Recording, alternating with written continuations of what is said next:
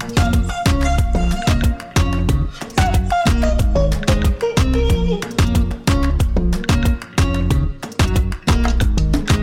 Et si on ouvrait la fenêtre en grand? Bienvenue, merci d'être à l'écoute. Vous avez rendez-vous avec votre podcast Ouvrons la fenêtre. Je suis Sophie Noailles, journaliste, et je souhaite continuer à donner la parole dans un monde où tout se vaut pour y voir un peu plus clair et puis comprendre. Je vous invite donc au fil de mes émissions à ouvrir ensemble nos fenêtres grâce à des tranches de vie qui font sens, des livres et leurs auteurs, des personnalités qui nous emmènent par les chemins de traverse pour nous aider à élargir nos horizons et nous notre réflexion. Allez, ouvrons la fenêtre, le podcast aéré est fait pour vous, c'est parti Bonjour à tous, je suis très heureuse de vous retrouver pour euh, ce nouvel épisode d'Ouvrons la fenêtre. Vous le savez, ce podcast s'intitule aussi le podcast aéré et il n'aura sans doute jamais aussi bien porté son nom avec euh, ce nouvel épisode que je vous propose aujourd'hui. Pourquoi? Parce que bien les micros ont décidé de prendre le large et d'aller s'installer en pleine nature euh, en plein air pour euh, donner la parole à une autre personnalité, un peu plus loin que la ville, un peu plus loin que le brouhaha de nos vies quotidiennes et de cette ambiance qui euh, est toujours aussi pesante finalement dans nos vies. Donc je vous propose avec ce podcast de prendre l'air, de sentir le vent, de sentir le soleil, de sentir la mer et surtout de sentir et de goûter le goût du sel avec euh, Olivier Chenel. C'est mon invité. Olivier Chenel, c'est un saliculteur euh, paludier, ornithologue donc, euh, et naturaliste qui est depuis quelques années dans le Morbihan et a réhabilité depuis cinq ans et continue de réhabiliter une saline, un marais salant sur cette presqu'île de Ruisse dans le Morbihan. C'était un marais salant qui était tombé en désuétude depuis plus d'un siècle et pourtant qui avait été exploité de façon séculaire pour produire du sel. Vous le savez, le sel dans le Morbihan et principalement dans la presqu'île, ça fait partie de l'histoire, ça fait partie du patrimoine et de la vie de ses habitants. Alors c'est un hommage aussi à tous les descendants de ces paludiers qui ont donné aussi de leur vie parce que on le découvrira aussi à travers les paroles de Olivier Chenel. C'est un travail physique. Et le sel, finalement, c'était le sel, c'était la vie. C'était l'or blanc. Cette euh, exploitation du sel avait été lancée par les ducs de Bretagne euh, au XVe siècle. Alors c'était un moyen d'échange, c'était un moyen de faire du troc. C'était aussi un moyen de conservation des aliments.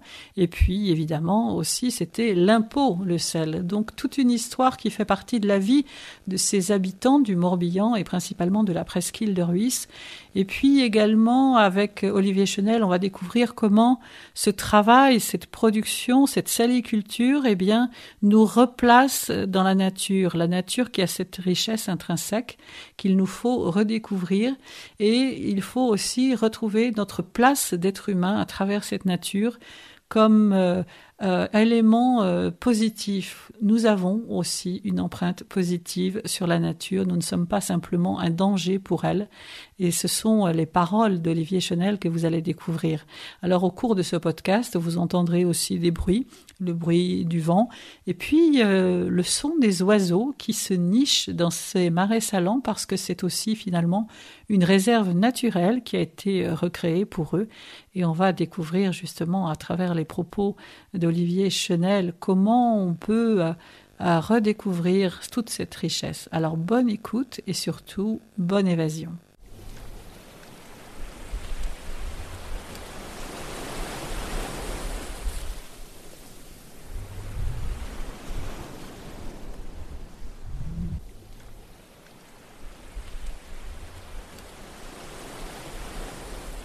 Bonjour Olivier Chenel. Bonjour. On est dans un endroit euh, extraordinaire, magique. Est-ce que vous pouvez nous décrire ce, lieu où nous nous trouvons en plein air aujourd'hui C'est exceptionnel pour Ouvrons la fenêtre? Uh eh bien, en fait, on se trouve dans le Morbihan. Alors, il ne faut pas trop dire exactement où c'est pour pas qu'il y ait trop de monde. Hein. On va dire qu'on est sur Sarzeau. Et comme il n'y a pas de panneau pour trouver, euh, les gens chercheront parce que j'estime que ça se mérite, ce lieu se mérite. Voilà. Mais on est sur un marais salant. Voilà, on est sur une zone de production de sel. Hein. Depuis maintenant 5 ans, il a été réhabilité. Et dans, le but de bien sûr de faire du sel, puisque c'est mon métier, mais également d'y accueillir une faune et une flore euh, que j'espère la plus diversifiée possible. Un marais salant qui a toute une histoire parce qu'il a été en activité pendant un certain nombre d'années et puis il y a eu une pause de plus d'une centaine d'années à peu près. Mhm. Et vous l'avez réhabilité, ce marais salant Alors en fait, ce marais, c'est probablement le plus vieux du Morbihan. Il a été fait au XVe siècle euh, par ceux qui possédaient le château de Truscat. Donc, euh, et, euh, oui, c'est probablement le plus vieux. Après, il y en a eu plein d'autres dans le golfe du Morbihan et, sur Pénerf, sur l'Atlantique. En tout, il y avait donc au XVIIIe siècle, il y avait à peu près 700 paludiers dans le golfe. Puis, euh, comme il y a eu des échanges commerciaux, après la, Révolution, la gabelle s'est arrêtée, donc il y a eu des échanges commerciaux, il y a eu des nouveaux moyens de conservation, donc les, boîtes de conserve, euh, et puis euh, les réfrigérateurs. Donc tout ça a conduit à faire péricliter la saliculture morbihanaise, et donc il ne restait plus aucun paludier au XXe siècle, voilà, au XXIe siècle. ici, il y a eu à peu près 150 ans d'interruption quand je suis arrivé ici, c'était un marais très dégradé, bien sûr avec une digue euh, qui était complètement cassée. Donc la mer venait euh, à chaque marée haute, venait et, repartait comme euh, une lagune dans le golfe. Et la priorité, bien sûr, c'est de refaire la digue et donc de poldériser, de faire ce qui a été fait il y a cinq siècles, c'est-à-dire quand les paludiers sont arrivés, souvent de Guérande, puisque c'est eux qui connaissaient la technique, puisque ça faisait quand même 12 siècles qu'ils la pratiquaient. Euh, ils sont venus et ils ont euh, fait ce qu'ont fait les Hollandais. Hein. D'ailleurs, euh, probablement qu'il y a eu des ingénieurs hollandais qui sont venus au début à Guérande leur expliquer. C'est polders Ouais, c'est des polders. Donc on fait une grosse digue pour que la marée haute ne submerge pas la zone de récolte, de production de sel. Et ensuite, on est indépendant des marées. Même si on a besoin des marées, bien sûr, on a besoin de l'eau de mer pour faire du sel, c'est évident. On ne se met pas à côté d'un fleuve pour faire du sel. Euh, c'est dans l'eau de mer. Et, donc après, on construit tout le labyrinthe de bassins euh, et qui conduira après à obtenir du sel, voilà, avec de l'eau de mer. Alors c'est un système ingénieux parce qu'il faut de la pente, il faut euh, pouvoir que l'eau circule, l'eau se retire, l'eau s'évapore. Enfin, c'est toute une technique. Mais vous m'expliquiez, parce qu'on faisait tout à l'heure le, tour là, de, de, ce marais salant, de cette saline, la technique n'a pas changé. Ah depuis plusieurs siècles. Depuis 12 siècles, ça n'a pas changé. Euh, il faut croire que c'est assez efficace, il faut reconnaître, même si, comme je disais tout à l'heure, euh, il y a des moyens industriels maintenant euh, qui, ont été plus rentables que les récoltes artisanales et qui ont, conduit à l'arrêt de, pas mal de salines. Hein. De toute façon, il n'y a pas que celles-là qui ont arrêté, qui ont périclité, il y a celle de Ré, de Noirmoutier ou de Guérande. Hein. les, trois quarts avaient disparu et ça a failli complètement disparaître. Bon, euh, c'est l'engouement pour du sel autre, c'est-à-dire un sel artisanal avec des qualités, euh, des oligo-éléments et aussi des intérêts pour la vie faune et, la flore, qui a conduit à la renaissance de la saliculture. on se souvient de, la marina qu'on a failli construire à Guérande avec la cadoua qui devait arriver. Et il y a eu une levée de boucliers de naturalistes, d'associations et de gens qui, a, euh, poussé en fait les décideurs à changer d'avis. Mais autrement, il n'y aurait plus de maréchal en Guérande, ce qui aurait conduit probablement à l'arrêt aussi de la saliculture dans d'autres régions.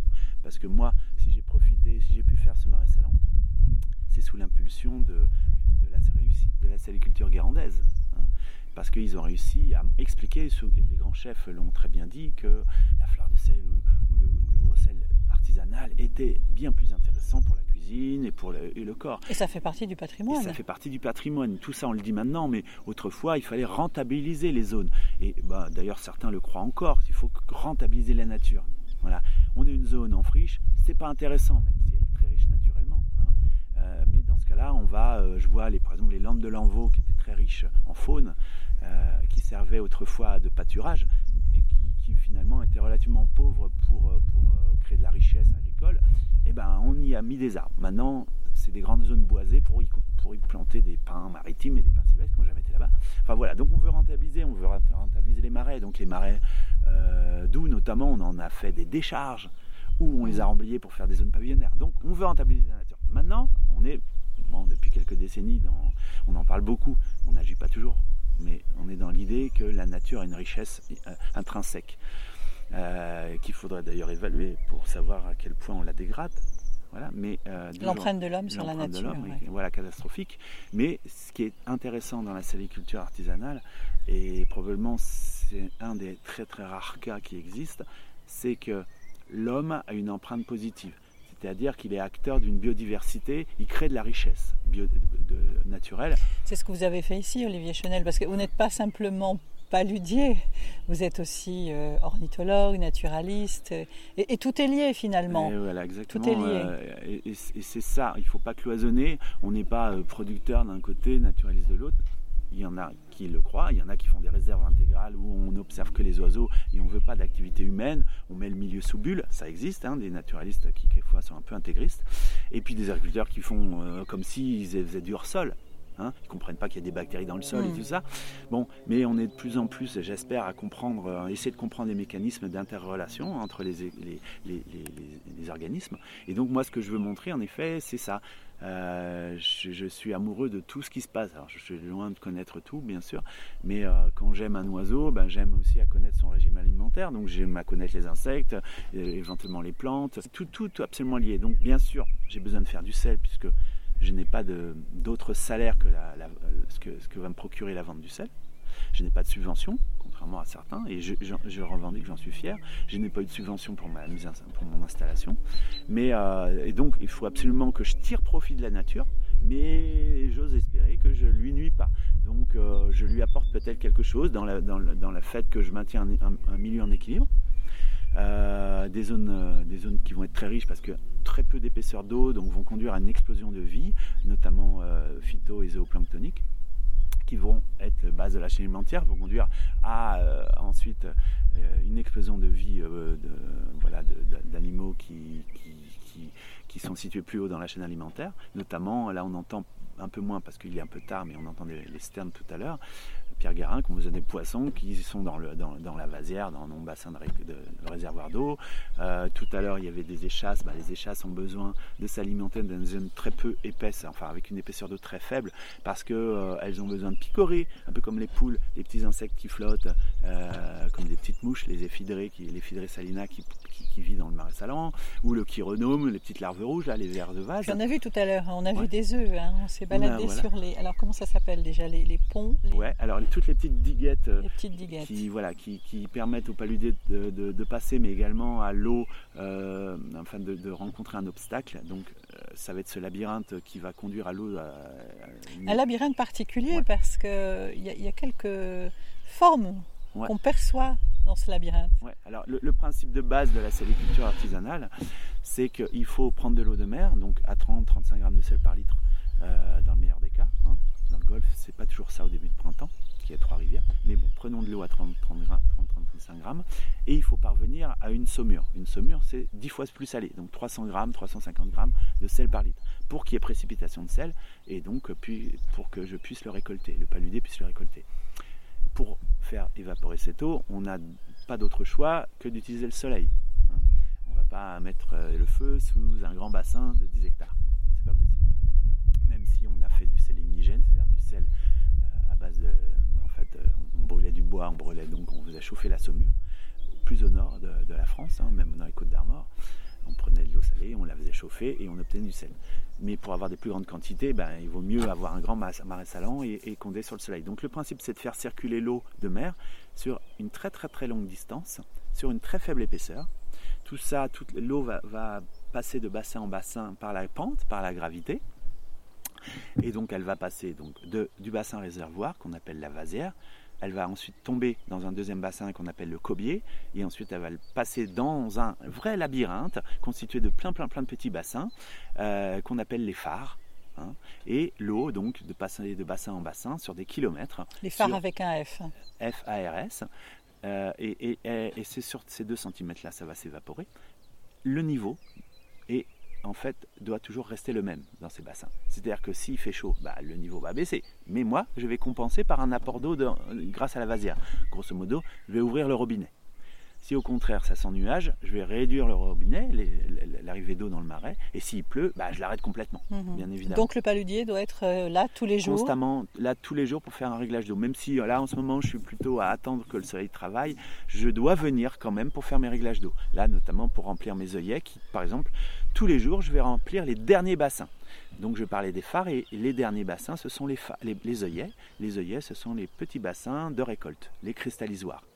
Là, tous les jours, je vais remplir avec l'eau des dernières eaux des phares. Tous les jours, ça va donc s'accumuler en sel et à la fin, au bout de 30-40 jours d'évaporation, hein, ça n'est pas d'un claquement de doigts, on obtient du sel après plusieurs semaines d'évaporation, après plusieurs semaines de beau temps. Et le sel va apparaître dans les œillets, donc c'est super. Là, je profite de cet instant pour nettoyer les bassins. J'enlève la saleté de l'hiver, la vase, on décharge, on appelle ça. On décharge cette vase qui est très salée finalement dans les bassins d'à côté. Parce que ce sel-là, il va, il va se diluer dans le, circuit d'eau, ce serait dommage de le perdre. Et la vase, par contre, va rester dans les bassins d'à côté et va pas polluer mon futur sel. À partir de là, dans un jour ou deux, après le déchargeage, la récolte se fait. Voilà, deux sels. Le gros sel et la fleur de sel. La fleur de sel, ah oui, celle qui est emprisée sur les tables de, restauration. Mais le sel aussi, euh, je vous ai croisé l'autre jour sur le marché de Sarzeau. Euh, le sel, on dit que c'est la vie. Le sel, c'était l'or blanc. Le sel, c'est la vie. Euh, et ce sel, finalement, il est gris, presque gris, couleur parfois jaune. Mhm. Et ça, c'est vraiment le sel naturel. Voilà. Alors, le sel artisanal, il est récolté sur la roche même, donc sur la roche, sur l'argile. Hein. c'est une roche sédimentaire. Donc en fonction des argiles, on a des sels plus ou moins gris, plus ou moins jaunes si on a de l'oxyde de fer. Surtout si les salines viennent d'être mises en état. On a des, sels qui sont un, peu plus chargés en argile. L'argile c'est bon pour la santé, hein. on s'en sert même euh, comme euh, pansement gastrique ou même si on a des problèmes de peau. Donc, euh, donc même des, animaux d'ailleurs viennent se frotter ou les perroquets la mangent, etc. Donc on sait que c'est très bon. Et il y a des sels minéraux, etc. dedans. Donc on récolte le gros sel. Mon sel ici, il est relativement gris. Euh, j'ai une argile très foncée. Ce qui était le cas dans le golfe du Morbihan. Euh, il était réputé plus gris que euh, par exemple à Guérande. À Guérande, il y a du sel parfois qui est relativement blanc, voire immaculé, parce qu'ils ont des salines qui sont 11, mhm. siècles. L'argile est bétonnée par le calcium. Mais Olivier, ce n'est pas une question de qualité. Le sel blanc n'est pas plus qualitatif que le sel gris ou le sel jaune. on a tendance à dire maintenant, Hein, ce qui n'était pas le cas après-guerre, mais que euh, le sel gris, c'est plus riche que le sel blanc, hein, surtout celui qui est raffiné. Le sel gris a plus d'oligoéléments, plus de sels minéraux, euh, et meilleur pour la santé. C'est comme le sucre. Le sucre blanc ou le sucre roux, rapadura, euh, a plus de sels minéraux, plus de vitamines hein, que le sucre raffiné, qui, peut être très mauvais pour la santé d'ailleurs. Olivier Chenel, comment on devient paludier? Parce que vous n'étiez pas forcément peut-être destiné à devenir paludier?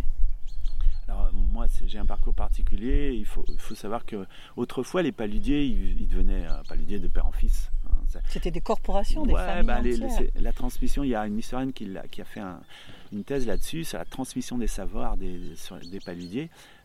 Euh, et, voilà, c'était de bouche à oreille. On emmenait son petit gamin de, 3-4 ans dans le marais. on lui disait Tiens, tu ouvres ça, euh, t'enlèves l'ardoise là, tu ouvres euh, le petit robinet hein, qu'on, appelle un cameladure.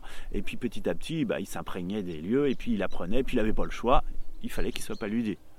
Euh, s'il était bon à l'école, il ne l'était pas, mais souvent, euh, en fait, on disait si tu n'es pas bon à l'école, tu ne seras pas ludé, parce que ça ne demande pas une, intelligence hors du commun. Ce qui est plus complexe à comprendre, c'est l'écosystème. Euh, voilà.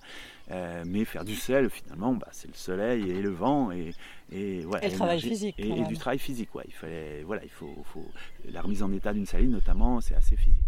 Mais donc voilà, on, apprenait ça. Moi, en effet, moi, mon, mes parents, bon déjà, moi, je suis pas du tout du coin. Je suis loin, je suis né loin, loin de la mer.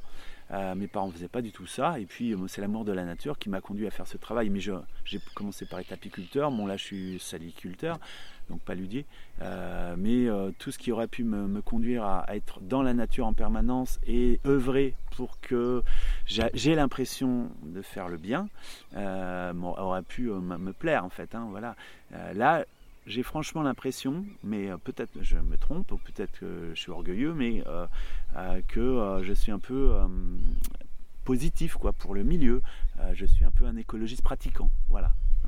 un vrai écologiste. Peut-être que je, me fourvoie et que Non, mais ce qui est extraordinaire, c'est qu'alors quand on, parcourt cet endroit, dès, dès l'arrivée, alors on, tombe sur des ardoises où il y a écrit à la craie des messages, mhm. des explications de façon très pédagogique, euh, parfois de la philosophie aussi, avec des dessins.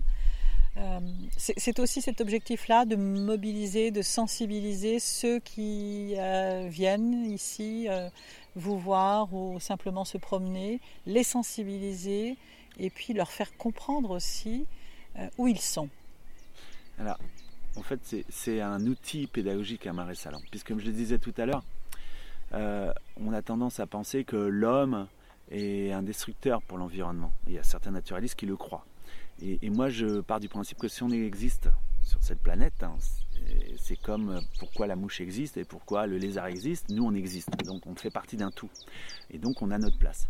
Euh, et, ici, ça le démontre. C'est que je suis un des maillons d'une chaîne si je disparais, l'écosystème disparaît. Disons qu'il n'est plus en équilibre. Et cet équilibre permet une diversité. Euh, et, j'ai besoin que les gens viennent ici en se disant tiens, bah, je suis peut-être. On est capable tous en œuvrant, alors pas forcément en créant marais salon, mais en faisant son jardin, en faisant plein d'activités, on est capable finalement de collaborer avec la nature, d'être en harmonie avec elle. On n'est pas des monstres mais simplement il faut se poser des bonnes questions. C'est vrai que parfois on utilise trop la voiture, etc. Mais euh, on culpabilise beaucoup, on nous fait culpabiliser, souvent nous les petits, et il y en a des gros qui polluent beaucoup plus que nous. Mais donc ici, euh, il y a aussi cet engouement depuis quelques années de gens qui sont un peu désolidarisés de la nature, mais qui ont envie de se rapprocher d'elle mais par contre qui n'ont pas forcément euh, euh, les connaissances euh, et puis ils ne savent pas comment avancer sans, sans dégrader éventuellement et on, je joue un petit peu l'intermédiaire voilà. Et aussi comme c'est un milieu fragile j'ai eu à cœur aussi de leur expliquer que on ne peut pas tout faire on ne peut pas en prendre son chien et puis le laisser vagabonder ici. Euh, on risque de tuer des oiseaux et de dégrader les fonds, de, bon, ça soit dégoûtant à la fin. Par exemple, on ne peut pas crier, on ne peut pas parler fort. voilà, ça, pour, moi, c'est ça. Alors, les oiseaux se satisfont assez rapidement du, cri des, hommes. C'est assez fou. Euh, et même de la présence humaine, puisque euh, j'ai constaté ça. là, on entendait le gravelot, c'est pour ça que je m'étais interrompu. si on va sur des zones comme notamment le château de Sucigno, il y a un marais, euh, un très beau marais, un ancien marais salant. Hein. Il y a 100 000, 150 000 personnes qui passent devant tout le temps pour aller à la plage ou aller au château. Dans ce marais-là, il y a beaucoup d'oiseaux qui sont très peu farouches parce que les gens restent sur le chemin et finalement les oiseaux se sont dit bah bon finalement c'est pas un danger. Et ils nous ont intégrés. Ils nous ont intégrés. Voilà. Donc c'est pas forcément la, la présence humaine n'est pas forcément euh, négative, mais par contre il suffit d'une personne qui ne joue pas le jeu, qui prend son chien ou qui a un fusil bien évidemment, euh, euh, ou qui, a, des, comportements euh, qui ne sont pas corrects. Voilà, donc c'est pour ça que je veux informer l'homme à sa place, mais par contre il faut qu'il se prenne en, compte c'est, cette, voilà, ma petite réglementation locale. et ensuite, quand il ira ailleurs, il aura peut-être des, armes pour, pour voir plus de choses. Parce que c'est vrai qu'en allant trop vite, en parlant trop fort, surtout quand on est en famille. Hein. Alors, en famille, on a tendance à parler fort, à parler entre eux, entre nous, etc. il faut aller à petits pas, bien sûr, hein, pour découvrir des choses. C'est ce que j'essaie. Comme mes petits panneaux, donc mes petites ardoises, il y a à chaque fois des petites informations. Il n'y a pas beaucoup à lire on n'aime pas trop lire. Hein. Donc, euh, et donc petit à petit, on va doucement. Alors après, il faut quitter des yeux la ardoise de temps en temps pour regarder ce qu'il y a autour. Pour lever la tête. Hein, ça, c'est encore une autre étape. Et tendre l'oreille. Voilà. Mais, bon, c'est le but. Et puis c'est très rudimentaire, ça me coûte pas cher. J'ai, voilà, je leur dis, j'ai pas de subvention. Donc euh, c'est la simplicité par rapport à tout ce qui peut se faire un peu, bah, notamment. Je, parle du château de Tussigno où là ils ont des, dizaines, des budgets qui sont colossaux. Euh, c'est pas la même chose. Les gens vont aller voir autre chose là-bas. On n'est pas en concurrence. Les gens qui veulent voir la nature, c'est fabuleux. Mais là, on est interpellé par ces ardoises quand même. Et puis on apprend, on apprend euh, quels oiseaux on va pouvoir observer, euh, comment voilà l'oiseau se comporte, enfin quelle taille il a par rapport à un autre oiseau. C'est cette comparaison aussi qui, nous, qui va nous faire retenir quelle espèce se trouve là? Bah, en fait, bon, de toute façon, on retient que ce qu'on aime. Donc euh, il faut venir ici régulièrement euh, parce que ben, à la fin de la saison, il y aura peut-être 200 panneaux, hein, donc on ne va pas en une fois, retenir. Et, puis, de toute façon, il faut venir à toutes les saisons. Il y a l'hiver, il y a des oiseaux qui ne seront pas là l'été, etc.. La flore, pareil. Et puis les saisons, enfin la météo. Ce que je voulais aussi dire, c'est que souvent, le sel attire. Bon, donc je vais avoir une clientèle, entre guillemets, des visiteurs, qui vont être attirés par la saliculture parce qu'on en parle beaucoup du sel. Et que c'est euh, assez photogénique, quoi. C'est assez joli. Donc les gens viennent faire des photos, des petits tas de sel dans la nature, ça jette. Et donc je vais profiter de ça, ce moment-là où ils vont vouloir venir voir du sel pour leur parler d'autres choses. Voilà.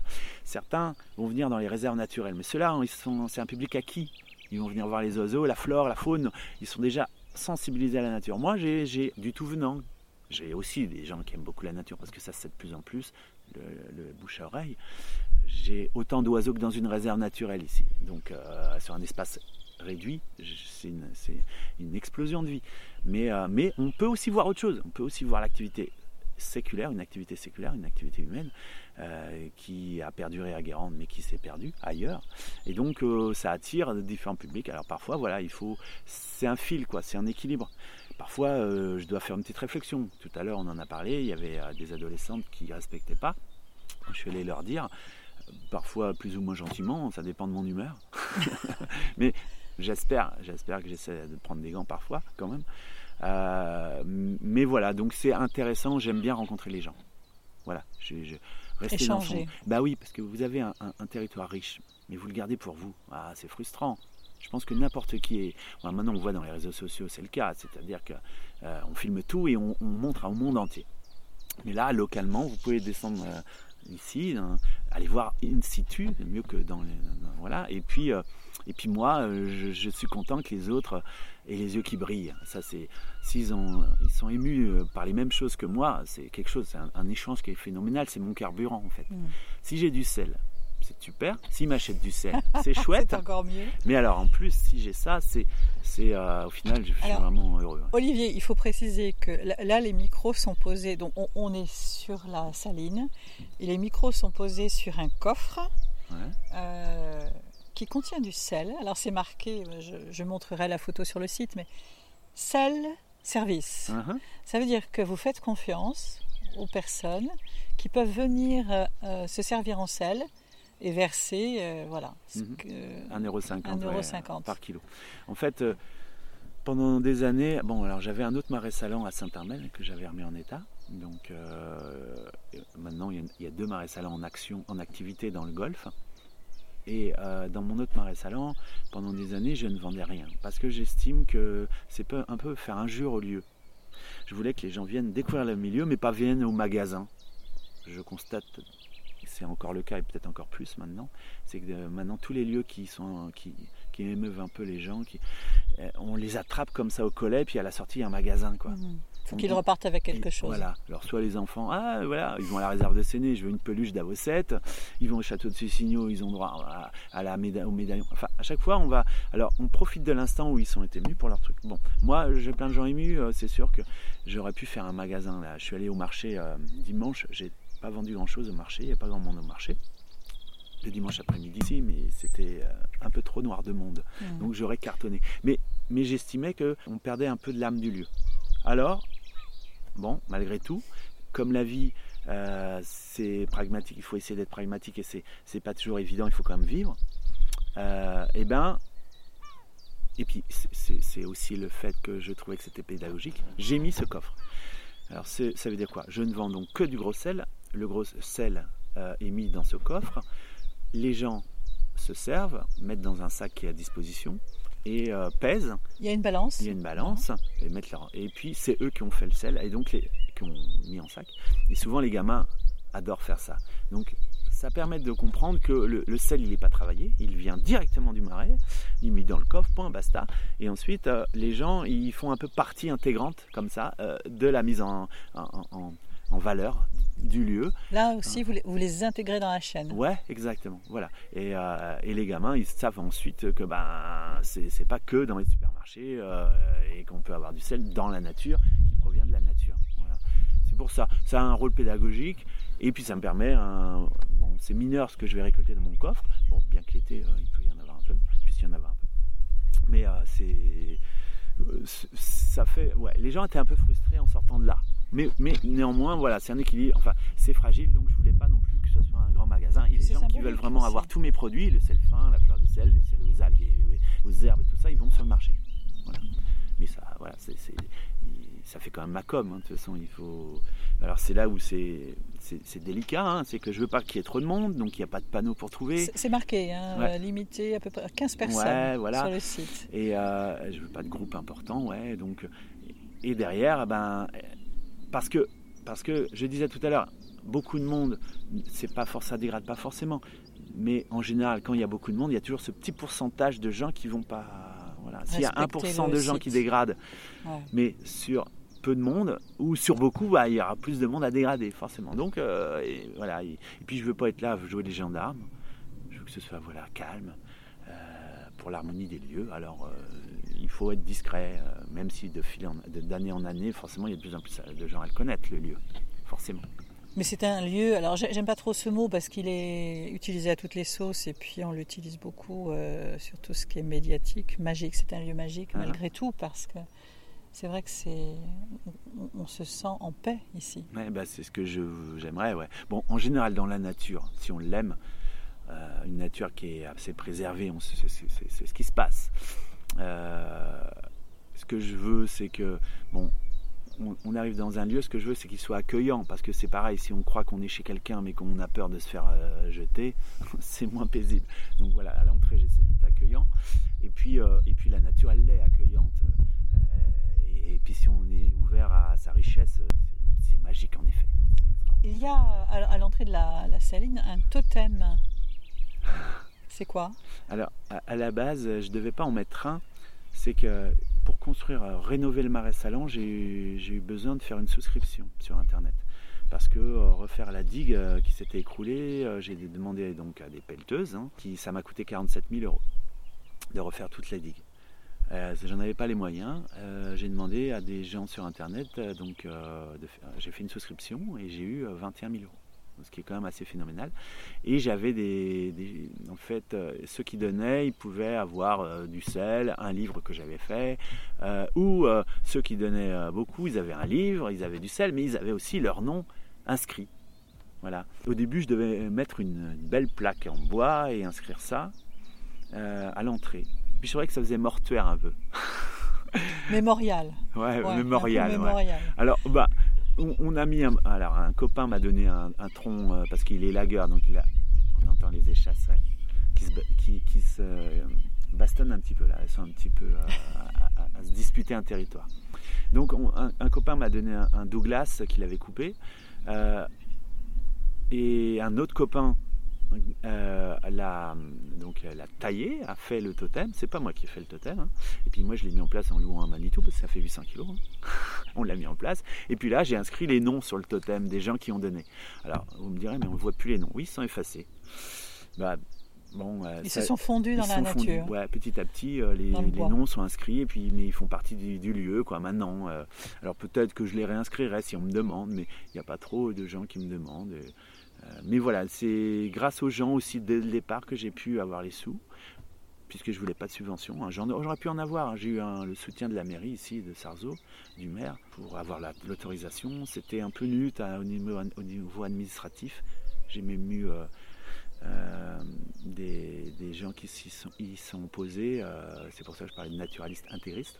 enfin bon, donc ça c'est derrière moi. Mais toujours est-il que euh, s'il n'y avait pas eu cette aide euh, financière, euh, et ben j'aurais pas pu le faire. Et donc ces gens-là, et ben ils peuvent venir, mais c'est un peu chez eux aussi.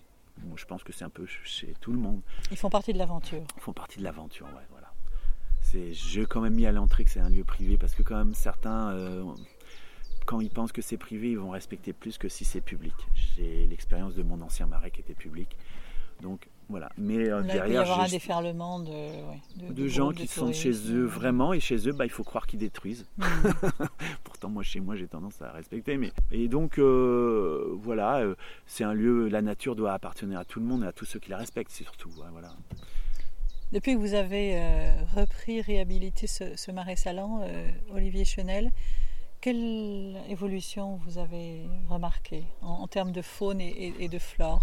Justement cette nature a repris ses droits, est revenue, à s'apprivoise maintenant dans, ces magnifiques endroits Alors, euh, bah, c'était ça un peu le but quand même euh, en tant que naturaliste, même si je disais que ben voilà, il me fallait que je fasse du sel, mais moi je ne me vois pas produire, produire du sel sans oiseaux, sans faune, sans flore. Et en quelques années, euh, de zéro sterne nicheuse, je suis à 160 couples cette année, enfin l'année dernière, au printemps dernier, donc j'espère cette année j'aurai encore une, inflation. Euh, j'ai entre 40 et 50 couples d'avocettes, j'ai euh, donc des échasses qui nichent, une vingtaine de couples, les gravelots à collier interrompu qui nichent, les petits gravelots. Euh, j'ai les grèbes castagneux qui nichent, j'ai les rousserolles, enfin etc. Je peux les citer mais ça va être long. Et puis également il y a les hivernants, les oiseaux hivernants qui viennent euh, et de plus en plus. Cet hiver, j'avais jusqu'à 2000 barges, une centaine de spatules. Donc c'est un lieu euh, où il y a toujours quelque chose à voir. Si c'est euh, plus maigre en oiseaux, bah, en été, parce qu'en été, en général, les oiseaux ont fini de nicher, les migrateurs sont pas encore là, bah, il y a le sel à avoir, et puis la flore, la flore qui est très adaptée, puisque c'est une flore halophile, une flore de, de, de milieu salé. On trouve quoi alors comme flore? Ah, bah, on, va, on va trouver bah, la, réputée salicorne, hein, qu'on peut manger que je fais déguster d'ailleurs quand il y en a un peu, j'en laisse à, déguster, et euh, qui est salé forcément, d'où son nom, salicorne. Mais euh, il y, a également la soude avec laquelle on faisait du savon, euh, il y a les, les, arroches du littoral, il y a le, tamaris, etc. Bon, toutes ces plantes qui supportent des sols salés, plus ou moins salés, hein, des, plus ou moins de submersion également. Hein. L'obione peut être submergé, la statis, l'imonium vulgare peut être submergé, pas longtemps. D'autres peuvent être totalement immergés, comme euh, les, des herbiers austères, comme euh, la rupia maritima, enfin bon, etc. Il y a aussi la flore, voilà, qui est très, très liée, très inféodée qu'on ne peut pas voir ailleurs. Donc c'est chouette aussi. Euh, et puis, bah, si on aime regarder les austères, on aime regarder les bernaches. Vous voyez, c'est indissociable. S'il y a de moins en moins de bernaches dans le golfe du Morbihan, c'est parce qu'il y a de moins en moins de austères. C'est une graminée.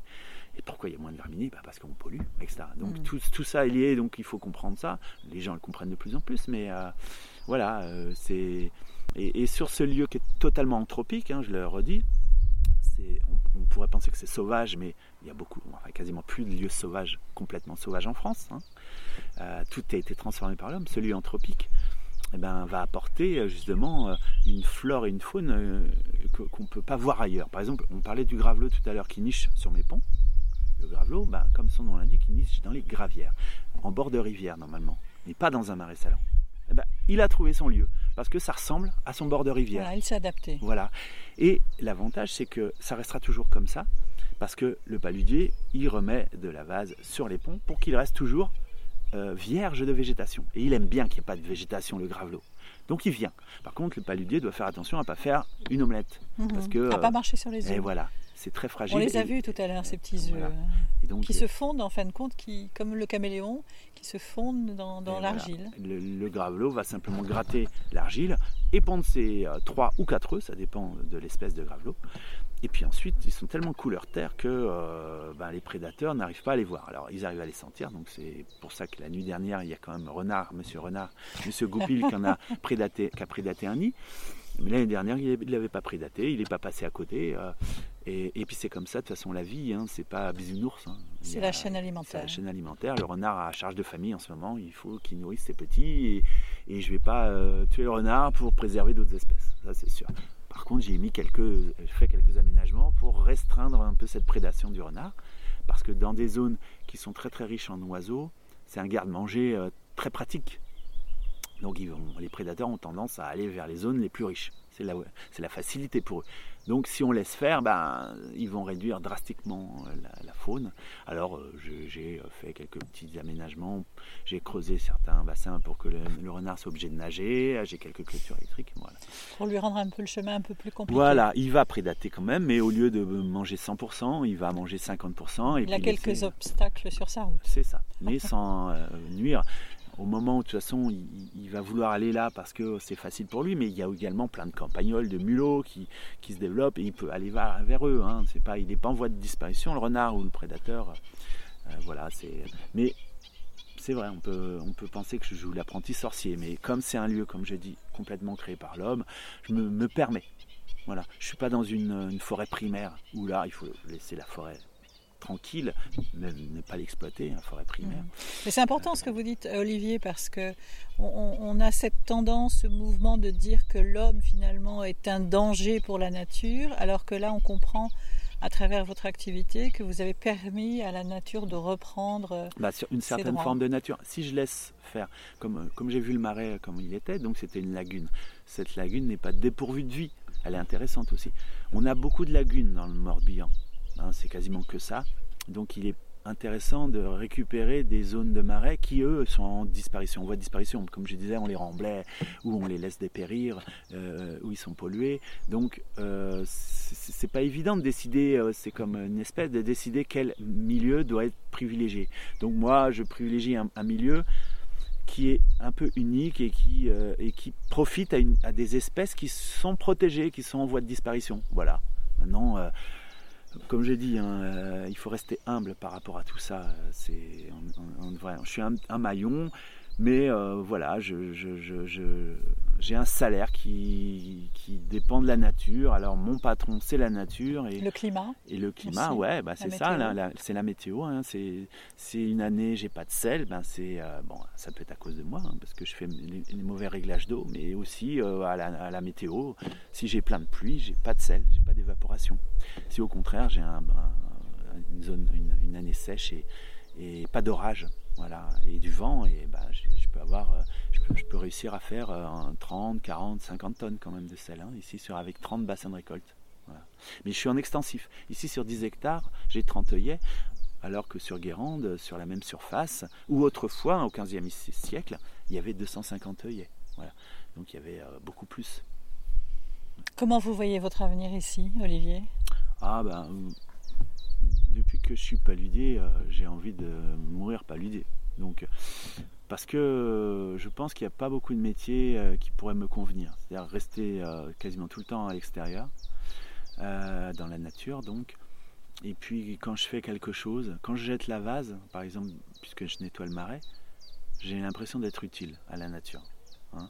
Euh, ça, sert ça va nourrir les plantes, ça un engrais pour les plantes allophiles, euh, ça va permettre au, sol de rester euh, identique, etc.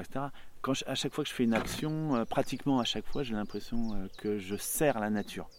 Hein. Comme j'ai dit, c'est peut-être pas le cas, mais j'ai l'impression. Et donc il y a peu de métiers comme ça. Quand j'étais apiculteur aussi, quand je, m'occupais des abeilles, on a l'impression que les abeilles ben, permettent de polliniser, etc mais il y a peu de métiers euh, qui n'ont pas évolué. Et il y a cette liberté aussi. Et puis derrière, bah, mon patron, comme je disais, c'est que la nature. Donc euh, je n'ai pas à pester contre la nature. Je peux pas. Si une année il n'y a pas de sel, bah, c'est la faute de personne. Je vais pas aller manifester. Je vais pas aller demander des subventions parce qu'il n'y a pas eu de beau temps. Quoi. Là, en ce moment, avec le gel, euh, les agriculteurs vont manifester et vont avoir des aides. Bon, c'est parti. C'est bizarre puisque ça risque d'ailleurs de se reproduire avec le dérèglement climatique. Et puis en plus, on, signe avec la nature. On a un contrat avec la nature. Donc euh, si ensuite eh ben, il n'est pas rempli le contrat, ben, c'est notre faute. Hein, et, puis on ne doit pas aller taper à la porte de, l'État ou des, administrations en disant bah oui, bah non, tu as signé mon gars, tu as des avantages, dans la nature, tu n'as pas les mêmes charges sociales même qu'un commerçant, tu as des avantages. Voilà, bon, euh, peu importe, c'est comme ça. Et moi je suis fier de vivre que, que, que de la vente de mes produits. Et maintenant, est-ce que je me verrai euh, Oui, j'espère, mais ah, comme c'est physique, j'espère pouvoir faire ce métier jusqu'à jusqu'à la retraite. Quoi. Euh, on entend les avocettes là, par oui. Elles, sont intéressées par ce qu'on dit. Les avocettes, euh, alors c'est des oiseaux. Alors l'avocette, les chasses, les sternes, ce sont des oiseaux qui sont grégaires, c'est-à-dire qu'en période de reproduction, ils, sont, ils, vivent côte, ils, nichent côte à côte. Mais ils sont comme l'humain, l'humain est grégaire, mais ils ont du mal à se sentir. Hmm. Voilà.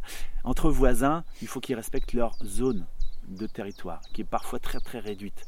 Et là, ils arrivent sur un territoire, ils ont trouvé un coin assez intéressant, mais l'autre aussi a trouvé le même coin, donc ils sont en train de leur signifier que oh oh, t'as vu la frontière là, c'est moi qui l'ai délimitée. Il n'y a pas de fil de clôture, mais il faut pas que tu arrives parce que moi mes poussins ils vont naître là et ils vont manger là. Et si tu viens manger l'alimentation de mes poussins, ça va pas le hmm. faire. Et donc parfois là, c'est les chasses. Et parfois, ça se frite hein, vraiment. Il y a des bastons. Hein. Voilà. C'est pas la nature, c'est pas bisounours. C'est instructif l'observation de la nature. mais il faut pas faire non plus d'anthropomorphisme, de se dire ah, la nature c'est joli. La nature, il faut prendre euh, euh, en fait il faut pas se dire ah eux et au moins ils font bien les oiseaux voilà il faudrait faire comme eux bah non on fait comme eux c'est à que si on donne une, arme à une avocette, si elle sait s'en servir, elle va tuer ses voisins. De la même façon que l'humain pour garder son territoire, pour préserver ses, petits. Donc nous, il faut espérer qu'on va, on va pas jusque-là, on réfléchit. Et, c'est pour ça, moi, j'aime beaucoup la faune. C'est quelque chose, euh, voilà, voilà, la vie faune notamment, euh, c'est passionnel, quoi. C'est irrationnel. Mais il faut quand même se dire, ils sont pas mieux que nous. Voilà, l'homme est, pas pire que l'oiseau. Voilà, simplement, euh, on a peut-être une éthique. Hein, eux, ils vivent plus par leur sens. voilà. Mais bon, si on réagit que par, par nos sens, c'est sûr que parfois on a l'impression que c'est le cas. Olivier Chenel, euh, ce podcast s'intitule Ouvrons la fenêtre et c'est la question euh, traditionnelle je pose à, mes invités. Alors, si vous aviez à ouvrir une fenêtre là aujourd'hui, dans les jours à venir, quelle fenêtre voudriez-vous ouvrir? Euh, En ce moment, c'est délicat parce que moi, je suis quelqu'un qui peut être optimiste et pessimiste. Je suis optimiste parce que j'en parlais tout à l'heure, il y a de plus en plus de gens à s'ouvrir à la nature, à ouvrir la fenêtre pour découvrir ce qu'il y a derrière. Mais il y a aussi beaucoup de gens euh, en fait qui continuent euh, à, refermer cette fenêtre sur la nature et, euh, à continuer leur petite vie.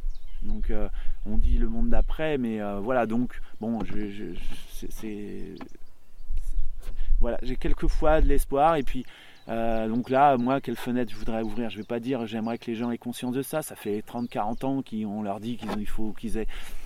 Il faut, même moi, je dois me remettre en question, bien sûr. Hein. Je dois moins prendre ma voiture, je dois moins prendre du plastique. Et c'est difficile parce que tout est, rien n'est fait pour nous faciliter la tâche. Hein. les industriels. Moi, je dis que on nous culpabilise nous petits, mais moi, j'aimerais que les politiques, euh, voilà, que déjà que les pollueurs soient les payeurs. Hein. Euh, et, les, plus gros pollueurs, c'est pas l'individu, c'est les industriels, c'est même les, États parfois, etc. Donc voilà, moi euh, j'aimerais qu'on soit plus soudés parce qu'on est un vrai lobby, nous citoyens, par rapport à certains lobbies. Hein. Moi, euh, par, rapport à la chasse, ils sont un million, ils sont plus puissants que les 50, 60 millions de citoyens qui sont contre la chasse, donc c'est très fort ça. Hein. Nous, on pourrait être 50 euh, millions de lobbies citoyens écologistes à, lutter. Euh, on a du mal. Bon, ça, c'est difficile d'être.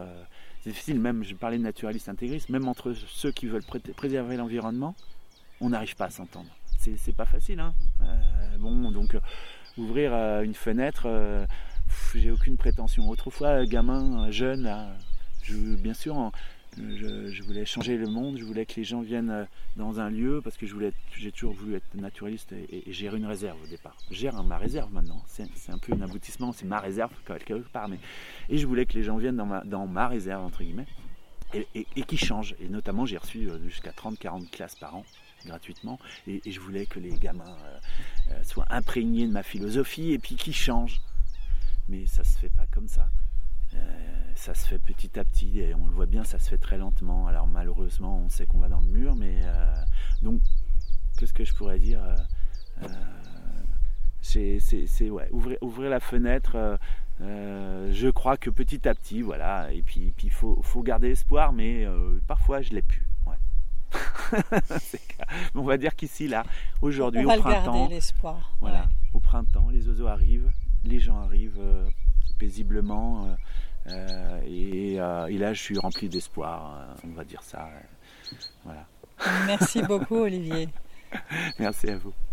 Merci beaucoup à mon invité. Pour en savoir plus, rendez-vous euh, sur le site du podcast ouvronslafenêtre.fr. J'espère que ce nouvel épisode vous aura plu. J'attends vos commentaires et vos suggestions. N'hésitez pas, surtout, ça me permet euh, de progresser. Et puis ça me donne des idées aussi d'autres invités. Et puis d'autres aussi euh, viennent me trouver et se proposent. Donc voilà, le cercle s'élargit. Ouvrons la fenêtre, vous le savez, c'est un podcast indépendant qui a vraiment besoin de vous. Sans les auditeurs, ce podcast ne serait rien. Je vous invite donc à me laisser des étoiles euh, sur les plateformes d'écoute et notamment Apple Podcast. Alors vous êtes nombreux à me demander pourquoi euh, Apple Podcast parce que c'est la seule plateforme de podcast qui permet d'améliorer le référencement et donc que ce podcast soit mieux connu et remonte dans les résultats de recherche. Voilà, vous savez tout. Merci à tous. Vous pouvez aussi euh, contribuer financièrement via la cagnotte Tipeee en laissant euh, quelques pourboires sur les épisodes qui vous plaisent le plus. Alors merci vraiment de votre fidélité et de votre confiance. Et puis je vous dis rendez-vous la semaine prochaine et surtout en cette période, portez-vous bien.